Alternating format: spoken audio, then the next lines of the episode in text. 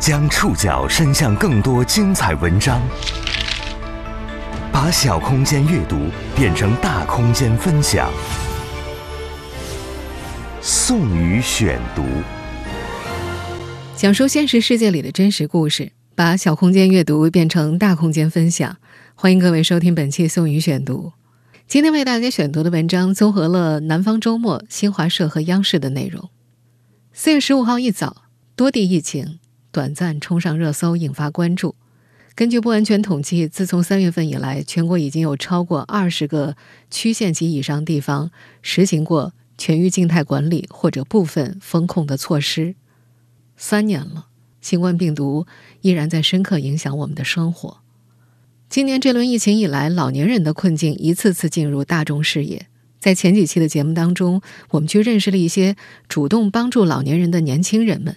今天我们要换个角度去认识一些感染了新冠病毒的老年人，听听他们的担忧、害怕以及困难。今天我们要认识一些感染新冠病毒的老年人，在被传播性强、致病性弱的奥密克戎侵袭后，即便症状较轻甚至无症状，这些老年患者还是会陷入种种困境。生活不便是一方面。挥之不去的病耻感更困扰着他们。尽管我们已然生活在一个日益老龄化的社会，但老年群体心理健康问题却依然是长期被忽视的领域。宋宇选读今天为您讲述感染新冠的老年人。对一个感染了新冠病毒奥密克戎的老年人来说，他面临的难处可能不只有生病本身。在吉林省吉林市，八十一岁瘫痪在床的陈文庆没打过疫苗。出现症状那天，老人发了一整天烧，但与此同时，同住的一家六口人都先后中招了。谁来帮他端水喂饭、处理大小便，成了难题。在吉林省长春市，六十一岁的李国强打了三针疫苗，感染后有几天发烧胸闷，咳出黄痰之后康复了。老人说，他生病那段时间最痛苦的经历是穿着防护服在车上转运，长时间没法吃喝，也没法上厕所。八十岁的上海刘阿婆有高血压，也没打过疫苗。她自己感染了病毒倒是没什么症状，可是五十多岁的大女儿被她传染之后发了烧，还惹得整栋楼都疯了。性格开朗的刘阿婆哭了好几回，觉得自己一个人害了整个小区。现如今，大多数中国人都知道，新冠疫情之下，老年人是最需要保护的高危人群，也知道疫苗接种加上有效的个人防护是当前新冠肺炎疫情防控的有效手段。根据四月六号举行的国务院联防联控机制新闻发布会上公布的数据，我国六十岁以上老年人接种覆盖两亿两千四百一十八点二万，完成全程接种两亿一千。两百八十二点三万，完成加强免疫接种一亿四千六百五十八点二万。而根据全国第七次人口普查数据，截止二零二零年十一月，我国六十岁及以上人口大约两点六四亿，也就是说，到目前为止，仍然有超过四千万老年人没有接种新冠疫苗。此前四月七号，上海市新冠疫情防控新闻发布会曾经披露，上海所确诊的病例当中，六十岁或超过六十岁的老年人占了百分之十六，感染者当中年龄最大的九十八岁。而在四月十四号的发布会上又披露，截止当天，上海收治的九例重症病例当中，除了一例患者三十三岁之外，其他的都是老年人。其他八例呢都是老年人，年龄最小的呢七十岁。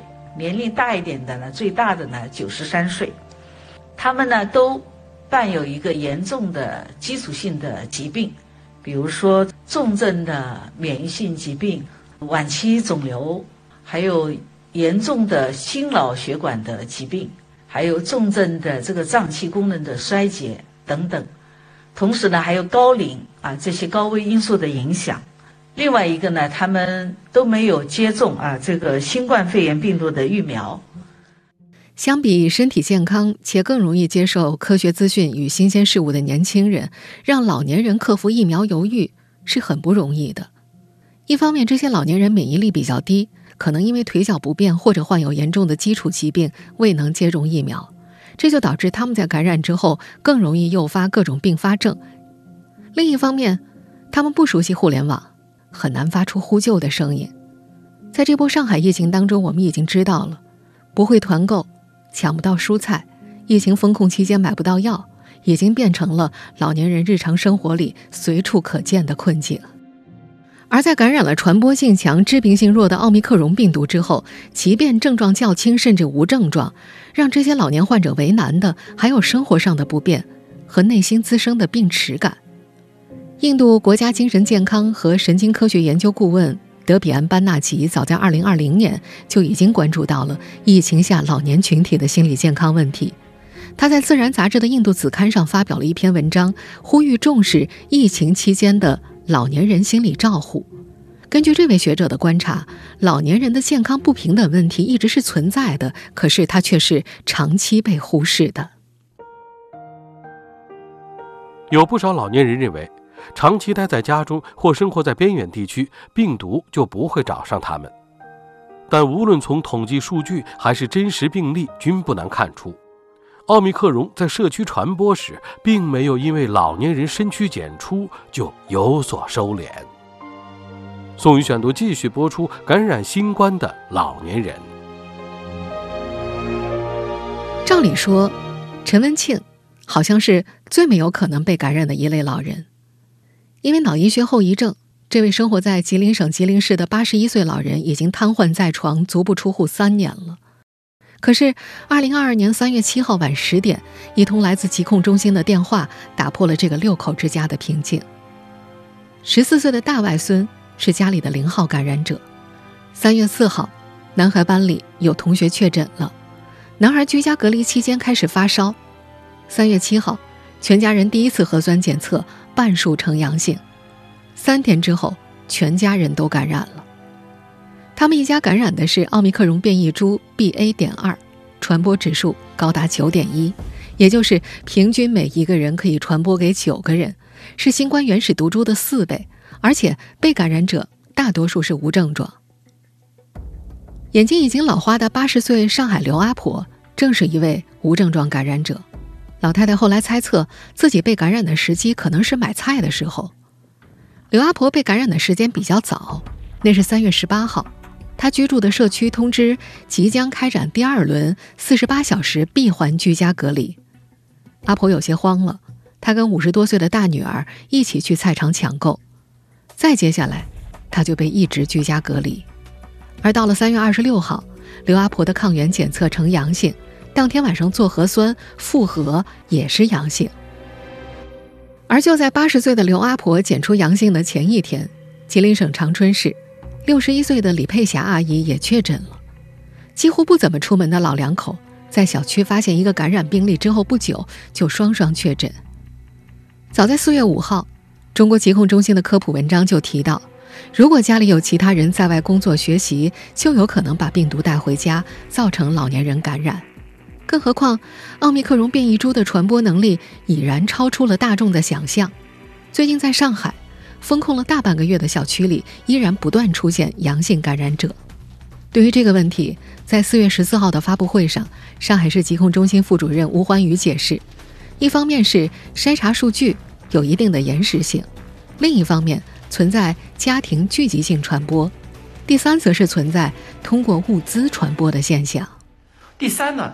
是在全域静态管理的这样一个阶段，虽然居民是足不出户的，但是仍有很多的物资呢仍在流通。如果呢存在被病毒污染的物品，那么不排除接触后呢会造成感染。就这样，不少足不出户的老年人成了新冠病毒感染者。和信息获取渠道丰富的年轻人们不同的是。老年人们在得知自己感染病毒之后的第一反应，往往是害怕。比如吉林市的八十一岁老人陈文庆，在接到当地疾控中心电话后就吓坏了。在接到这个电话前，一家六口人有五个人相继确诊。老人有预感，自己被检测出来只是早晚的事情。他对新冠病毒并不了解。三年前突发脑溢血之后，老人就失去了生活自理能力，卧病在床，连翻身都要依靠老伴儿和保姆。而这三年来，他的生活只有一日三餐，以及每天不变的翻身上药。他的其他家人对于病毒似乎也说不太清。陈文庆的女婿李顺明发现，得知自己感染之后，他其实对病毒也知之甚少。他打心底认为病毒是非常可怕的。他甚至感觉，他一提到新冠肺炎，想到的就是后遗症。他已经忘了在哪儿听过，说什么新冠后遗症有两百种不止，比如什么容易变得疲劳呀、失去味觉等等等等。他开始害怕起来，而这种源于未知的恐惧，也随着病毒一起传染给了岳父陈文庆。这家六口人的感染分成了三波：十四岁的大外孙发病之后。两岁的小外孙是第二波，一度高烧不退，恐惧的情绪就像一团乌云萦绕着全家。第三波发病的就是陈文庆，老人在确诊前一天发了一天烧，三十八度。接下来的二十天里，亲身经历了一场奥密克戎之战之后，这家人反倒有些释然了。陈文庆发烧持续一天之后，没有其他不适症状，确诊一天之后。他和同样阳性的女婿李顺明一起被送往了定点医院。他说，被送过去的时候，已经感觉好像要基本康复了。住院十六天后，李顺民连续两次核酸阴性出院。又过了四天，陈文庆也转阴回家了。根据李顺明的观察，在医院大家几乎都没有症状，也没有失去味觉。大多就是发烧或者咳嗽有痰，靠自身抵抗力能扛得过去。在吉林省长春市，六十一岁的李佩霞阿姨症状更轻，从确诊到痊愈，她都没有发过烧，只在感染之后的前一两天里咳嗽、嗓子疼。而八十岁的上海刘阿婆，平时患有高血压，也没有打过疫苗，感染之后，阿婆感觉自己没什么症状。反倒是五十多岁的大女儿在感染之后一度发了高烧。感染新冠病毒之后表现出的症状取决于个人体质。中国工程院院士张伯礼曾经表示，与新冠的其他毒株相比，奥密克戎感染者的症状相对较轻，咳嗽、咽痛的比较多，部分感染者伴有发烧的症状。本轮新冠疫情的数据显示，重症患者比例已经维持在较低水平。吉林市在有近两点五万感染者的时候，重症五十名，危重症三十五名；长春市在有一万六千三百一十二名感染者的时候，重症四十二名，危重型患者两名；而上海在有十三万感染者的时候，重症一名，十五万感染者时重症九名。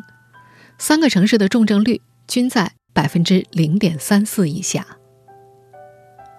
世界卫生组织四月十二号的报告显示，与之前的几波疫情不同的是，奥密克戎引发的最近一波疫情的特点就是许多国家的病例数量、住院，尤其是重症监护和死亡之间的脱钩。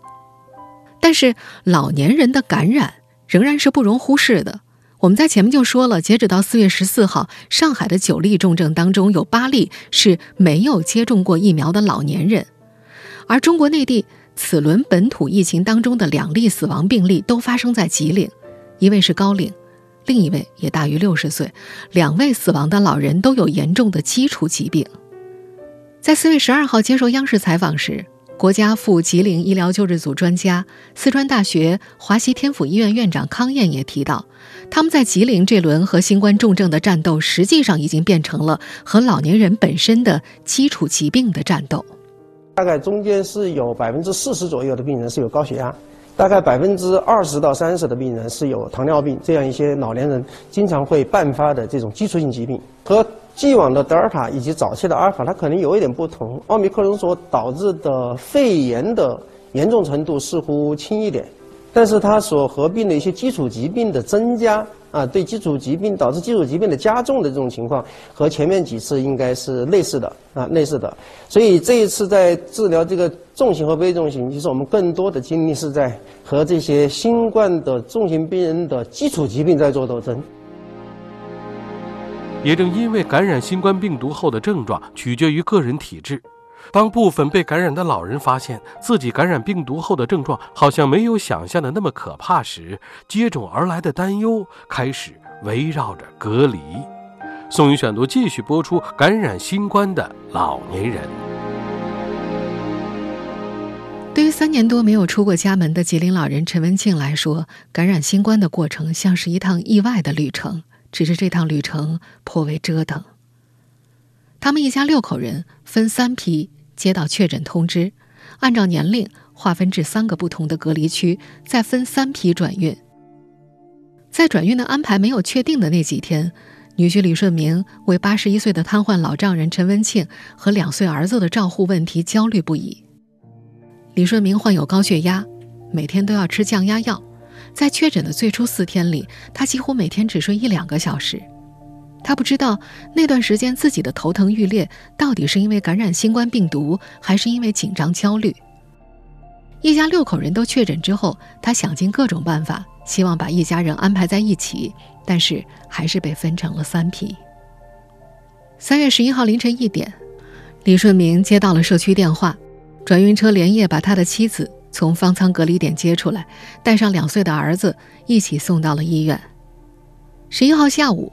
李顺明也和岳父陈文庆一起被送往了定点医院，在医院里，他负责照顾岳父，而等到他转阴出院之后，由护士为岳父喂药送饭。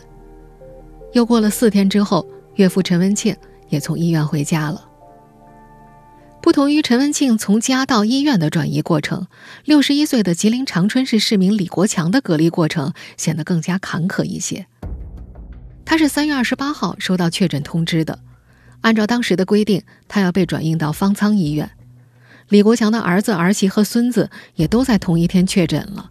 不出意外的话，他们应当是同批次转运的。可是意外还是来了。三月二十八号确诊时，当天负责转运的车辆已经开走了。三月二十九号，原定的转运计划因为天气原因被取消。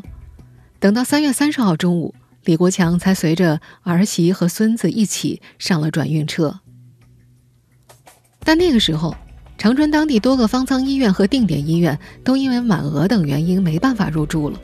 辗转多个地方之后，三十号晚上十二点左右，转运车又回到了中午出发的地方。一车的老人和孩子都穿着密不透风的防护服，裹得严严实实的。除了中途换车的时候下过车，其他时候他们一直待在车上。那趟转运一直到三月三十一号凌晨两点左右，李国强等人才住进了隔离酒店。第二天下午三点，他们又被从酒店转运到了长春市高新区的通源医院。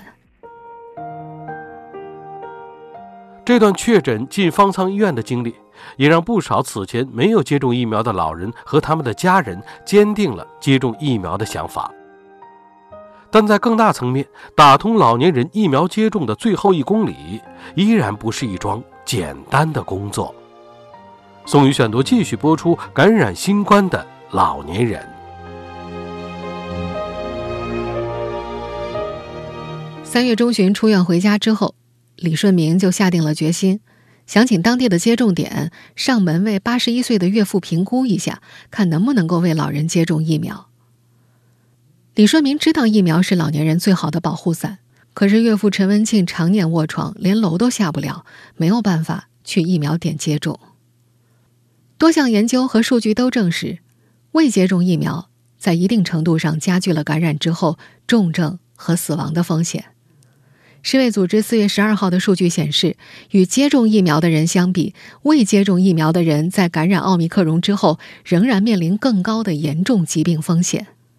国家副吉林医疗救治组专家、四川大学华西天府医院院长康燕在四月十二号接受央视采访时提到，吉林收治的重型和危重型患者完成疫苗接种的比率显著低于普通人群。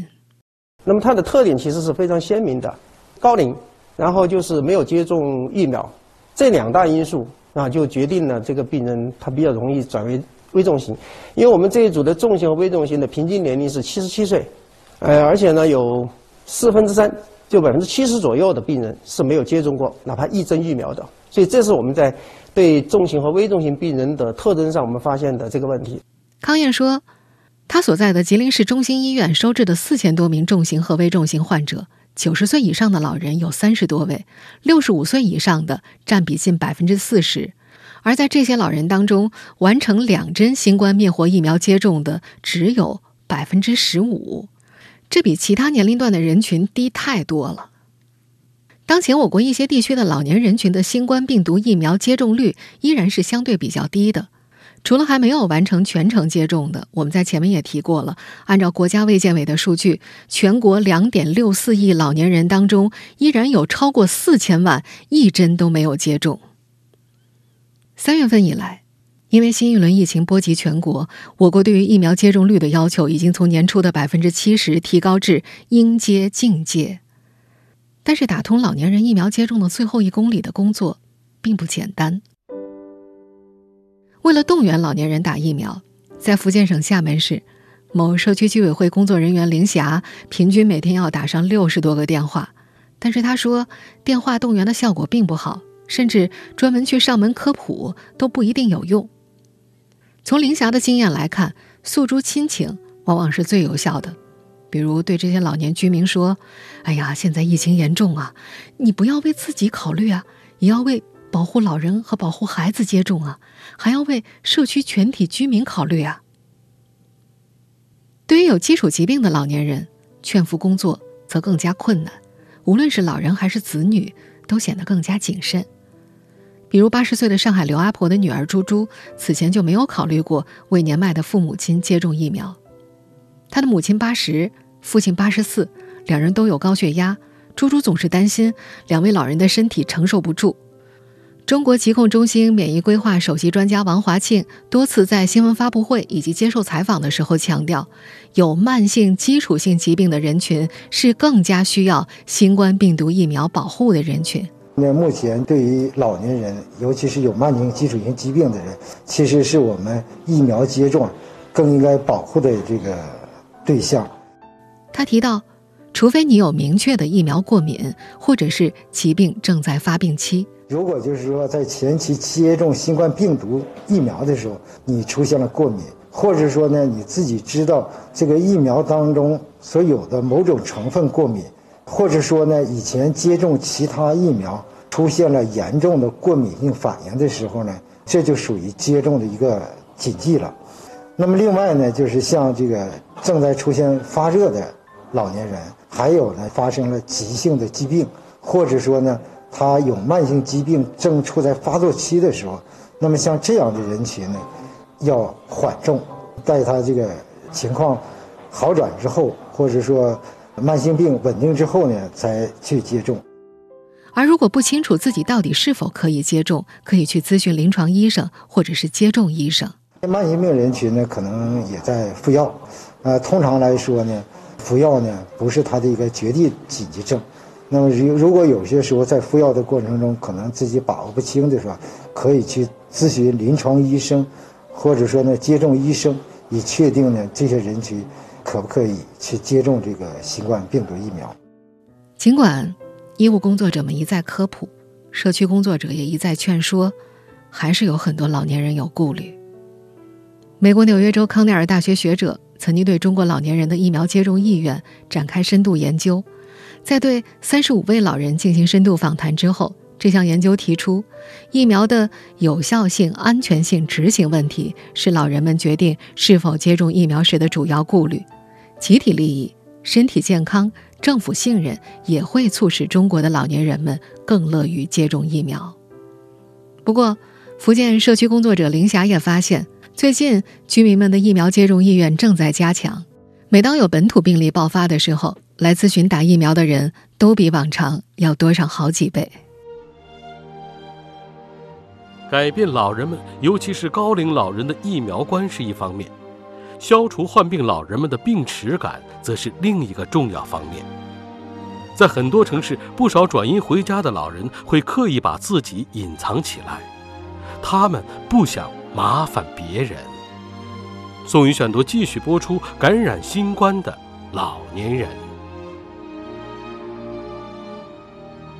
对于很多感染了新冠病毒、从医院转阴回家的老人们来说，回到居住的小区，等待他们的可能依然是封控的小区。在这轮疫情侵袭长春之前，六十一岁的阿姨李佩霞的生活并没有因为新冠病毒的到来有多大改变。之前，她和老伴儿都不太会用智能手机，手机的作用主要就是用来打电话的。而等到她核酸检测转阴回到家里之后，她依然被封控在家里。封控那段时间，家里的菜吃完了，李佩霞就在米饭里加一点盐或者酱油。她没有开通线上支付，不知道怎么通过网络买菜，更不知道怎么去找志愿者求助。和上海人民积极通过互联网发声，并且有年轻人主动愿意帮助老年人，并且替他们在互联网上大声疾呼不同的是，这些生活在吉林的老人们的困境，此前甚少被更广泛的大众所知。在四月初接受《南方周末》采访的时候，说起自己面临的困境，六十一岁的李佩霞阿姨声音非常平静，她把理解挂在嘴边。她说：“她知道有人担心。”新冠康复者仍有一定的传染性，甚至这段时间，他从来不主动出门，他只是有些惦记依然住在医院里的老伴儿，什么时候能够回家？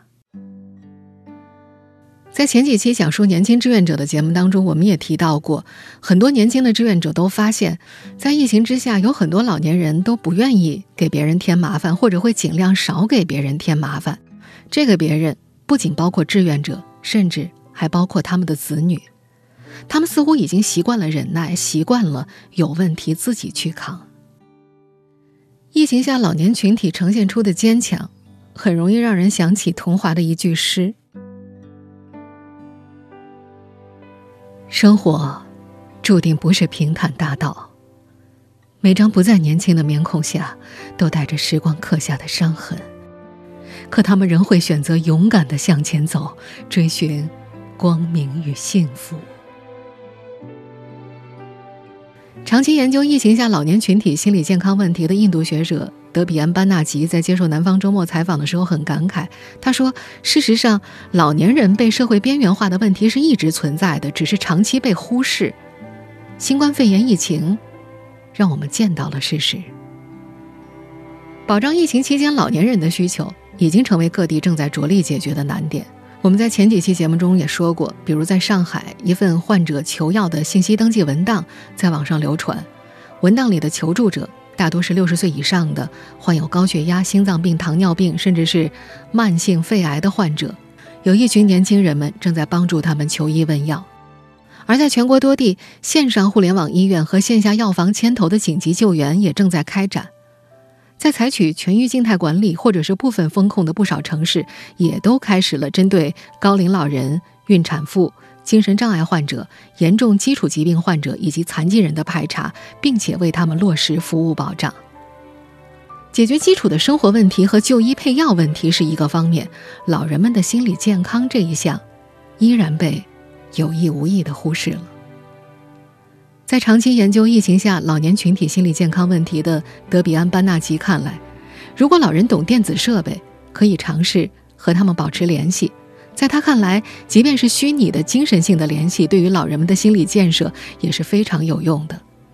在接受《南方周末》采访的时候，这位印度学者说：“任何人都应该明白，衰老是一个过程，它不是从一个晴朗的日子突然开始的，也不是从出生开始到五十或者六十岁有一个分水岭。”他觉得，我们需要建立良好的代际关系，让年轻人理解老年人的需求。老吾老，其人之老，一直是我们中华民族的传统美德。我们每个人都有老去的一天，我们也终究有需要别人帮助的那一天。而现在，对于我们这些年轻人来说，在力所能及的范围内，向身边的老人们伸出援手。这应该是我们每个人只要想做都能做到的事情。以上您收听的是宋宇选读《感染新冠的老年人》。本期节目综合了《南方周末》《新华社和央视的内容。收听节目复播，您可以关注本节目的同名微信公众号“宋宇选读”。我们下期节目时间再见。